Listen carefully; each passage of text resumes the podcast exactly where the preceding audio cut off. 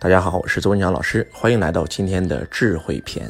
很多人呢都想拥有智慧，其实我们很多人成功与否就取决于你有没有智慧。很多人他很愚蠢，他做的很多决定也很愚蠢，他做的很多事儿也很愚蠢，所以到最后的结果呢就会收获一个很不好的结果。那很多人做事很智慧，所以他就会很成功，他就会拥有很多很多的财富。那是不是很多人生下来就愚蠢，有些人生下来就智慧呢？其实不是这样子的。学习可以让一个愚蠢的人变成智慧。其实智慧在哪里？智慧在每一个人心中。我们每一个人都是有智慧的，我们每一个人都是原本具足的。心经讲到原本具足，每一个人你所需要的所有的智慧都在你的体内，只是它在你体内沉睡。所以教育的最高境界就是唤醒，不是输入。把你内在的智慧给你唤醒以后，你瞬间就明白了。我给大家举个例子啊。先给大家说几个词，是我经常对我的弟子讲的词。第一个词叫静能生慧，定能生智，那加一起就是智慧。什么叫静能生慧？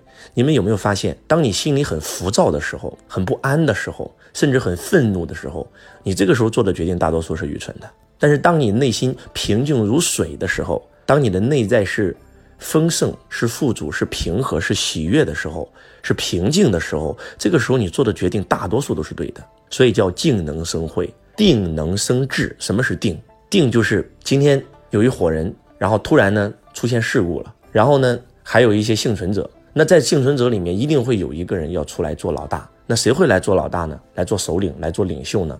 不是最有钱的，也不是职位最高的，也不是年龄最大的，而是在家都很慌的时候，突然有一个人登高一呼，说了一句话：“来，跟我走。”他先定住了，他先定住了。当他一定的时候，那智慧就来了。所以叫定能生智，静能生慧，那加一起就是智慧。所以，当我们在心情不能平静的时候，不要做决策。乔布斯做决策的时候，最关键的不是在会议室，而是在自己的禅修房。他往那一盘腿一打坐，让自己的心情瞬间平复下来的时候，做的决策大多数都是对的。马云做决策不是跟股东们商量，而是在打太极的时候，因为打太极能够让他的心定下来，能够让他的心静下来。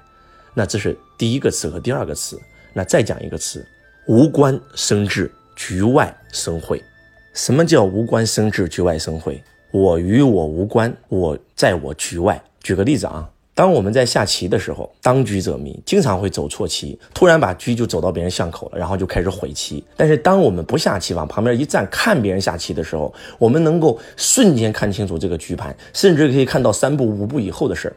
这就叫做当局者迷，旁观者清。不识庐山真面目，只缘身在此山中。我们很多人之所以做事没有智慧，就是因为这件事跟我们有关，然后我们就迷了。其实，如果我们能够进入无关和局外，那我们就才能够有智慧。呃，今天周老师在看新闻的时候，看到一条新闻，是冯仑先生讲的一段故事。冯仑先生说，在长江商学院啊，一帮国内的大佬要去拜访李嘉诚先生，然后特别渴望跟李嘉诚先生取经。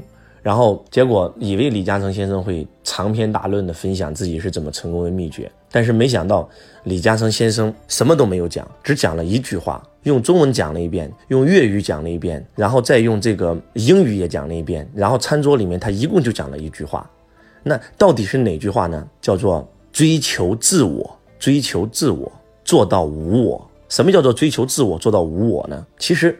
说白了，就是当你刚开始没有主的时候，没有我的时候，你总是人云亦云的时候，你是不可能成为一个老板，不可能成为一个企业家的。但是当你已经有自我的时候，你一定要把那个我给整没，进入无我境界。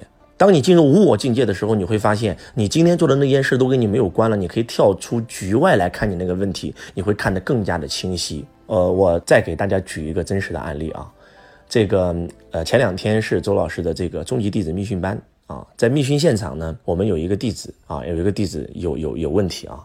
老师，现在有一个人啊，欠了我很多很多钱，然后我说大概多少钱？他说四五百万货款，然后他不还我，我很痛苦，很纠结。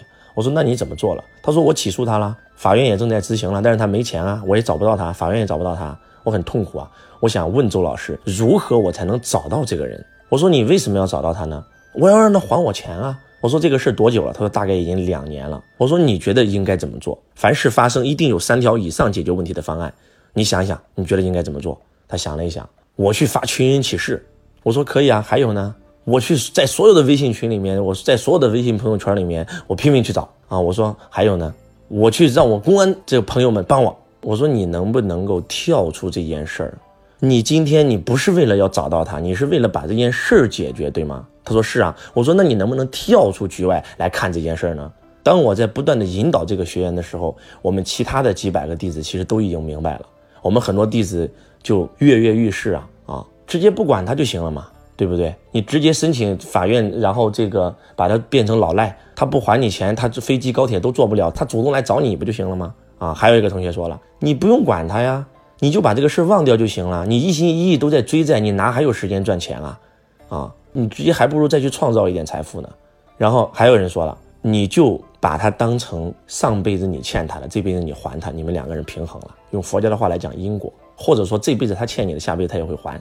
你就把这个事放下去做其他事，就是所有的弟子都知道该怎么做，但是就是他自己不知道该怎么做，因为他当局者迷呀。其实当他听到这儿的时候，他已经走出来了啊，对呀。然后周老师又开导了他一下，我说我我曾经有一个朋友比我有钱啊，我在一无所有的时候他就变成了百万富翁，结果因为跟别人的官司一直打一直打，他打了整整十年的官司，十年以后他一无所有，整个家里面。因为打这个关系已经是真的是闹的是鸡飞狗跳，然后我们跟他一起的，曾经跟他在同一个级别的人，早都变成亿万富翁了。他浪费了十年的时间在负能量这件事里面。其实这件事不重要，发生在你身上的所有的事都是来成就你的。你要通过这件事背后看到这件事的好处，你要把这件事给逾越过去。哎，当他听到周老师这样开导他的时候，他突然想明白了啊，他说对呀，曾经。也有朋友这个借我钱，然后我刚开始很纠结，我后来我就不管这个事儿了。结果他还主动把钱给我还了。我说对呀，那为什么别人都能看到他的问题，而只有他自己看不到他的自己的问题呢？因为当局者迷嘛，无关生智，局外生慧，一定要跳出无关和局外来看自己，来看自己的这个企业，你才能看得更清楚。这就是为什么叫做大宅门里面的医者不治医呀？为什么医者不治医呢？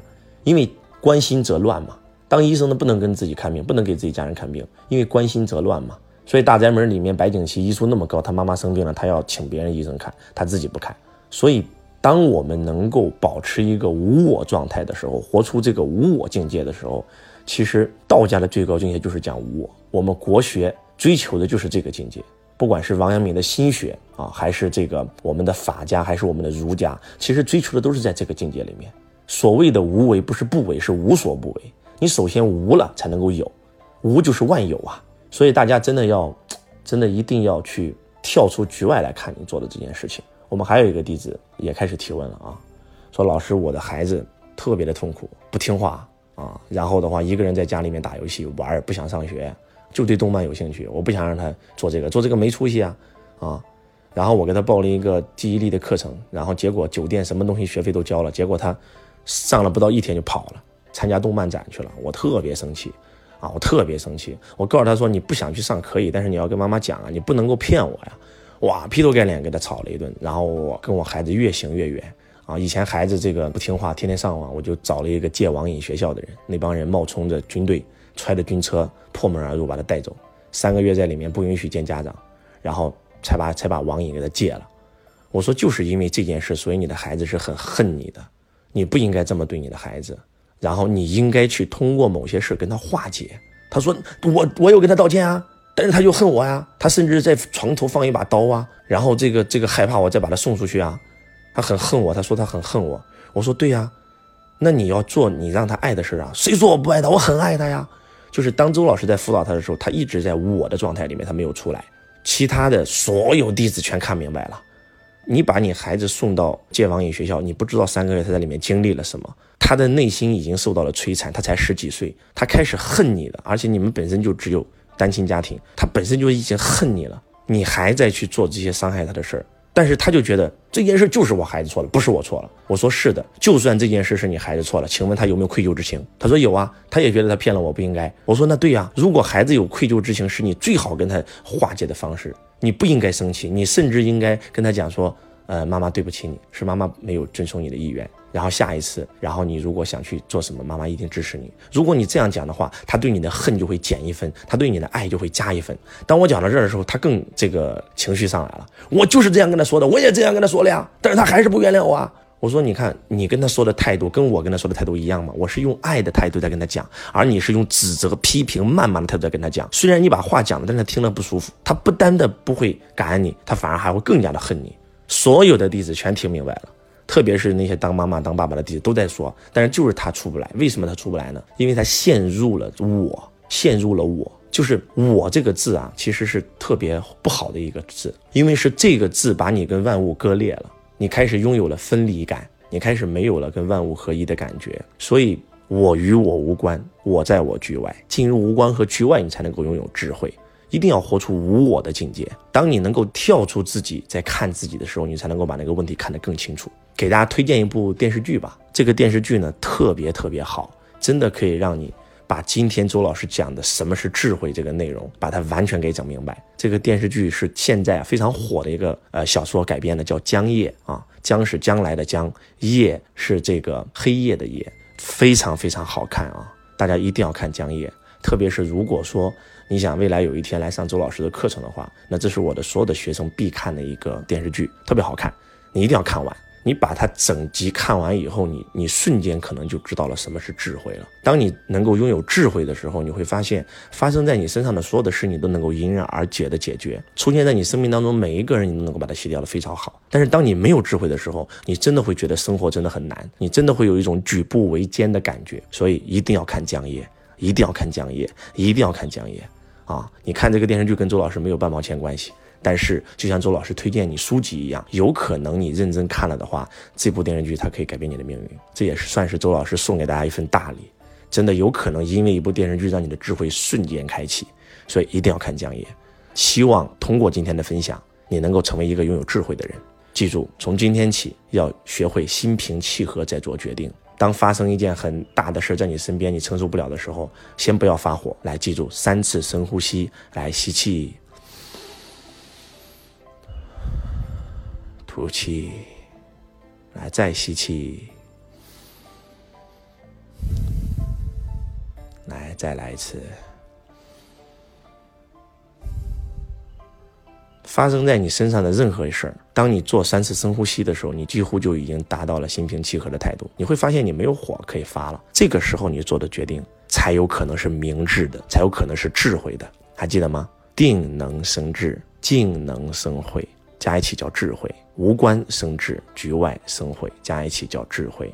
跳出局外来看自己，跳出自己的公司来看自己的公司，你才能够看得更清楚。当一个老板企业遇到问题的时候，不要在企业里面埋头苦干，你应该走出来学习，走出来三天三夜学习一下。这个时候你再回到你的企业，再看企业问题的时候，你能够看得更加清楚。真的是这样的。而且，如果这一篇你没有听懂的话，就看江夜，一定要看江夜。你把这个电视剧从头到尾看一遍，或者看这个小说从头到尾看一遍的时候，你可能会理解到底什么是智慧了。然后这个小说的主人公叫宁缺啊，宁缺毋滥，这个名字就很有智慧啊。人生就应该这样，就应该是宁缺毋滥的。希望大家能够通过今天的智慧篇，开启你内在的智慧。记住，你需要的所有一切都在你的体内，你本身就是原本具足的。当你的智慧一旦开启，你将无所不能。我是周文强老师，我爱你如同爱自己。